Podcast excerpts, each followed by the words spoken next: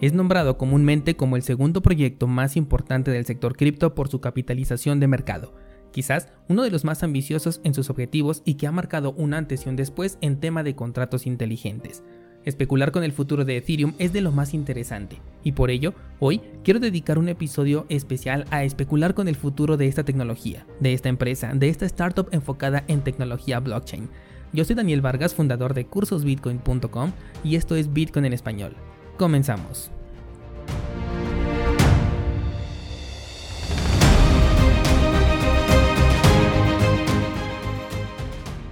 Descentralizados, hoy quiero compartir un vistazo a un escenario muy diferente sobre el futuro de Ethereum, o al menos diferente a lo que comúnmente he expresado. Un escenario que recientemente comencé a plantearme y que en el grupo de Discord, al cual por cierto te invito, me di cuenta que no soy el único que tiene esta idea en mente y ya te adelanto que se trata de una idea loquísima que es probable que a lo mejor ni siquiera ocurra, pero me lo planteé y la verdad es que me gustó mucho e incluso me atrevería a regresar a Ethereum si esto ocurriera. Y es que mira, estaba yo leyendo un artículo que por cierto te lo voy a dejar en las notas de este programa por si lo quieres revisar bien, o bien te lo compartí desde la semana pasada en el canal de Ethereum del grupo de Discord.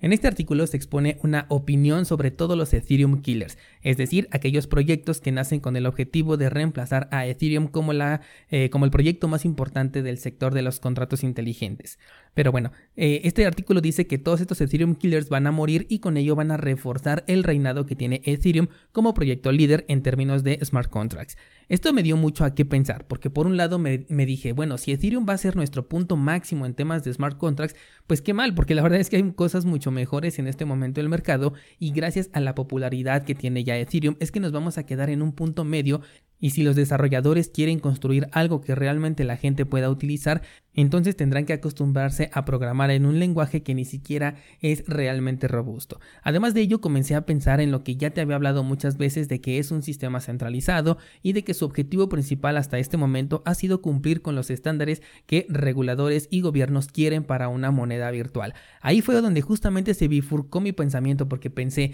bueno, Ethereum es una empresa que puede convertirse en la insignia de la tecnología blockchain dentro del mundo centralizado, apoyado por empresas, reguladores e incluso por gobiernos que podrían sacar su divisa digital utilizando alguna de las herramientas que ronda alrededor de Ethereum y esto no sería la primera vez ni tampoco es una especulación, ya tenemos antecedentes al respecto. Y nótese que estoy diciendo empresa a lo que es Ethereum y estoy hablando de la tecnología blockchain, porque es ahí en donde ocurre la bifurcación del pensamiento que tuve. Primero, en considerar no solamente a Ethereum, sino a todo el sector cripto como si fueran empresas, como si fueran startups que desarrollan tecnología alrededor de blockchain. Ethereum considero que es el precursor entonces de blockchain como tecnología sobre la que se quiere desarrollar. Si bien Bitcoin fue el que implementó de manera exitosa por primera vez el uso de información encadenada a través de hashes que eventualmente se le conoció como blockchain es Ethereum quien le dio un papel protagónico no a la descentralización, no al intercambio de valor peer-to-peer ni tampoco a la resistencia a la censura, sino a construir todo un ecosistema gigantesco alrededor de blockchain. Y si aquí tienes un poquito de resistencia para aceptar que las prioridades de Ethereum nunca estuvieran en la centralización y la resistencia a la censura, basta con echar un ojo a los inicios de Ethereum, a cómo fue que nació esta criptomoneda, la cual quedó como resultante después de la bifurcación que fue un acto de centralización y por así llamarlo también de censura, porque modificaron los hechos registrados en la blockchain a su conveniencia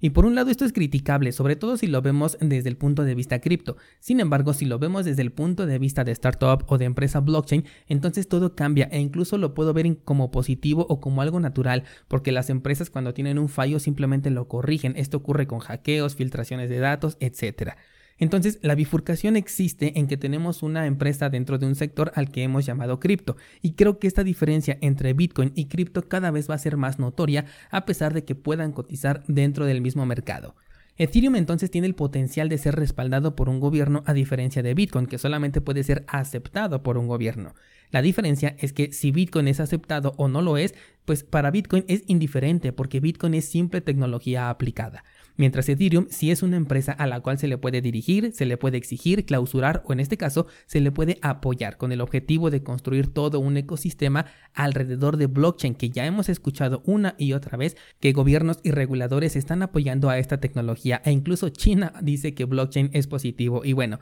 si China lo dice eso significa todo lo contrario. Y veamos qué es lo que nos ha dado blockchain realmente dentro de nuestro sector. Nos han dado servicios DeFi que tienen su punto interesante, no lo voy a negar y creo que pueden llegar a ser más eficientes en el futuro, aunque por el momento yo no me atrevo a dejarles dinero ahí dentro. También nos han dejado la creación de tokens NFT, aunque el primer NFT surgió dentro de Bitcoin, fue blockchain y Ethereum quien lo volvió realmente popular y en donde se comenzó a popularizar esta idea de la propiedad registrada, única e inmutable, por lo menos en papel, porque también considero que le falta muchísimo por explotar y por el momento solo tenemos algo popular y con creaciones que en su mayoría no tienen un valor real. Nos dieron también la oportunidad de creer en un metaverso. Las empresas centralizadas comenzaron a pensar en el metaverso justo después de que surgió dentro del sector blockchain o del sector cripto. Y aunque considero que el metaverso será mejor explotado en el sector centralizado que en el descentralizado, ¿qué pasaría si Ethereum se volviera abiertamente centralizado pero al mismo tiempo funcional? Ahí es donde podría entonces desarrollarse el verdadero metaverso. Hay muchas cosas interesantes que pueden surgir alrededor de la tecnología blockchain y hoy estoy recalcando mucho esta frase porque quiero que se entienda que ya no estoy hablando de cripto, no estoy hablando de este sector, estoy hablando de otra cosa completamente distinta a criptomonedas y es a la tecnología blockchain porque son completamente independientes por más que se quiera pensar que estamos hablando de lo mismo. Y no es que puedan convivir o no, es que como dije, son cosas totalmente separadas. Hablamos del desarrollo de lo que le llaman por ejemplo la web 3.0, que personalmente yo no creo que sea realmente como la están pintando, de que va a ser descentralizada y tendrás el control de lo que tienes allí en, en Internet, pero que sí va a tener elementos conocidos o mezclados, por ejemplo, con cosas nuevas que se descubrieron a raíz de colocar blockchain en el centro del desarrollo tecnológico. Te estoy hablando de un cambio de paradigma, es decir, que veamos las cosas de una forma diferente, porque ahora que lo veo de esta forma me parece más interesante aún, sobre todo porque ya deja de competir, ya entonces Ethereum dejaría de ser una supuesta competencia contra Bitcoin o incluso dejaría de ser una criptomoneda, porque mientras en Bitcoin blockchain es solamente una herramienta que sí es necesaria, pero es poco relevante en comparación con lo que realmente ofrece, en lo que hoy llamamos cripto, pero que en el futuro podríamos llamarse el sector blockchain, es porque el centro del desarrollo tecnológico experimental que podemos ya ver en muchísimos proyectos es precisamente blockchain. Ahora, hay que regresar los pies a la tierra porque no quiero que se confunda lo que he dicho sobre el blockchain a lo largo de este tiempo con lo que estoy diciendo el día de hoy. Blockchain sigue siendo una tecnología lenta, sigue siendo muy cara y además es completamente ineficiente en comparación con una buena base de datos. ¿Por qué la están utilizando tanto? Bueno, pues simplemente porque el término se volvió muy popular y el mismo Andreas Antonopoulos lo dijo, que solamente te encierres en un cuarto oscuro, en un lugar donde hay muchos inversionistas, menciona varias veces la palabra blockchain y tendrás a muchas personas ahí dispuestas a meter dinero en tu proyecto simplemente por mencionar esta palabra. Ethereum entonces podría convertirse en el punto de partida para el desarrollo de tecnología alrededor de blockchain, de hecho ya prácticamente lo es, por ello puede seguir siendo un líder, por ello puede obtener la aprobación de gobiernos y reguladores, por ello puede estar en el número uno del Coin Market Cap, pero al mismo tiempo que supera a Bitcoin en capitalización de mercado se estaría alejando cada vez más de lo que es Bitcoin y de lo que es realmente una criptomoneda. Esto tomando en cuenta que Bitcoin fue quien creó esta definición de criptomoneda o por lo menos considerando a Bitcoin como una criptomoneda. De esta manera, Ethereum dejaría de serlo por completo al igual que el 99% de proyectos blockchain. Ether, el token de Ethereum, sería prácticamente considerado como una acción de una empresa blockchain en la que ya valdría la pena invertir. Pero viéndolo de esta manera, que se trata de una empresa que quizás nació incentivada por Bitcoin, pero que se alejó completamente de lo que una criptomoneda buscaba y se enfocó en el desarrollo de tecnología programable pero centralizada. Y digo que es un cambio de paradigma porque esto por lo menos a mí me dejaría ver al 99% de proyectos cripto de otra manera, me dejaría verlas como empresas que desarrollan tecnología programable y no como empresas que desarrollan tecnología para la creación de un modelo descentralizado de criptomonedas con base en la filosofía de Bitcoin. Que bueno, cuando alguien habla de criptomonedas a mí, lo primero que se me viene a la mente es que estamos siguiendo la filosofía que se nos enseñó con Bitcoin como primer criptomoneda y cuando me meto a analizar estos proyectos y veo que es completamente lo opuesto, pues es por ello que termino prácticamente depurando al 95-98% de proyectos porque no se asemejan a lo que nos enseñó Bitcoin, que es una criptomoneda y que busca la descentralización, la, interacción peer-to-peer, -peer, la resistencia a la censura sobre todo y a eliminar no solamente a los intermediarios, sino también al sector de la confianza, porque aquí Bitcoin nos dice no confíes, sino verifica y en la mayoría de proyectos cripto tenemos que confiar en una u otra cosa para que finalmente esto funcione. Ahora, yo seguiría en contra de la creación de tokens de la nada como hacen muchísimos proyectos, pero también me sería más fácil enfocar mi portafolio de inversión, porque yo ya sabría que si quiero pensar en criptomonedas simplemente me iría a Bitcoin o a Monero, como ya he dicho anteriormente que para mí son las únicas realmente criptomonedas. Y si yo ya quiero pensar en una empresa, sin duda Ethereum podría ser de las más importantes en el desarrollo blockchain. Déjame regresar nuevamente los pies a la tierra. Lo que estoy diciendo no es una realidad, es una especulación. Si Ethereum sigue promoviendo que se encuentra dentro del sector cripto, que es descentralizado y que es mejor que Bitcoin, entonces para mí sigue siendo un proyecto que sí fue histórico, que fue un parteaguas en el sector tecnológico, pero igual de irrelevante para mi portafolio de inversión como lo ha sido hasta el momento.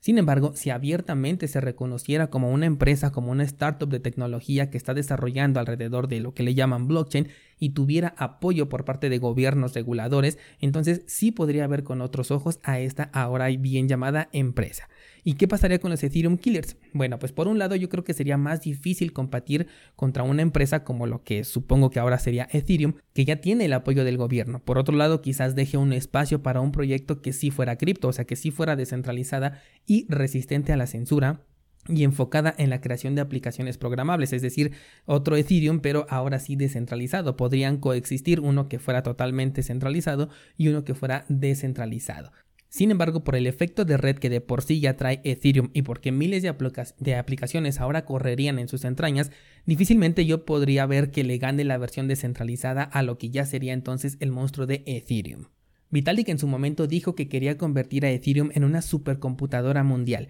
y considero que sí tiene el poder de conseguirlo pero siempre y cuando se convierta abiertamente en una empresa centralizada. Como habrás escuchado el día de hoy me plantea Ethereum desde otra perspectiva. Fui muy claro al decir que se trata de una especulación propia, una de mis locas ideas sacadas de la cabeza y nada más. Pueda que nunca ocurra de esta manera, pero me gustó mucho porque considero que Ethereum como criptomoneda pues simplemente no me gusta para nada. Sin embargo, Ethereum como empresa me parece fascinante porque ya se podría poner a la altura de Google, a la altura de Apple, de Microsoft e incluso este último sería de los que se las verían negras frente a Ethereum porque finalmente Microsoft vive prácticamente de puro software y Ethereum podría convertirse en un, podríamos llamarle, no lo sé, sistema operativo de desarrollo de software. Eso sería bastante interesante porque todo podría quedar registrado en la blockchain y al ser tecnología programable se pueden crear una multitud de aplicaciones directamente en esta red.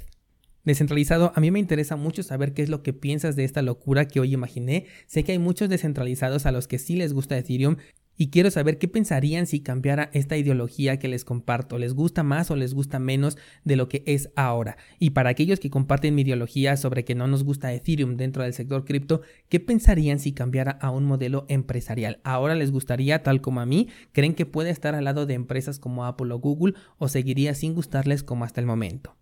Pienso que es un debate bastante interesante, me gustaría mucho que lo lleváramos al grupo de Discord, espero con ansias leer sus comentarios. Estaré por ahí leyendo todo lo que escriban al respecto, igual si lo quieres escribir en los comentarios de la plataforma donde me estás escuchando, adelante, pero lo que quiero es generar un debate alrededor de esta locura que se me ocurrió en esta semana. Muchas gracias por acompañarme y nos escuchamos mañana con más noticias del sector cripto que en el futuro podríamos llamarle el sector blockchain.